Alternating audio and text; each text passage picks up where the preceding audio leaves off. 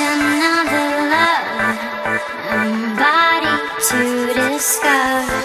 I can take away the suffering.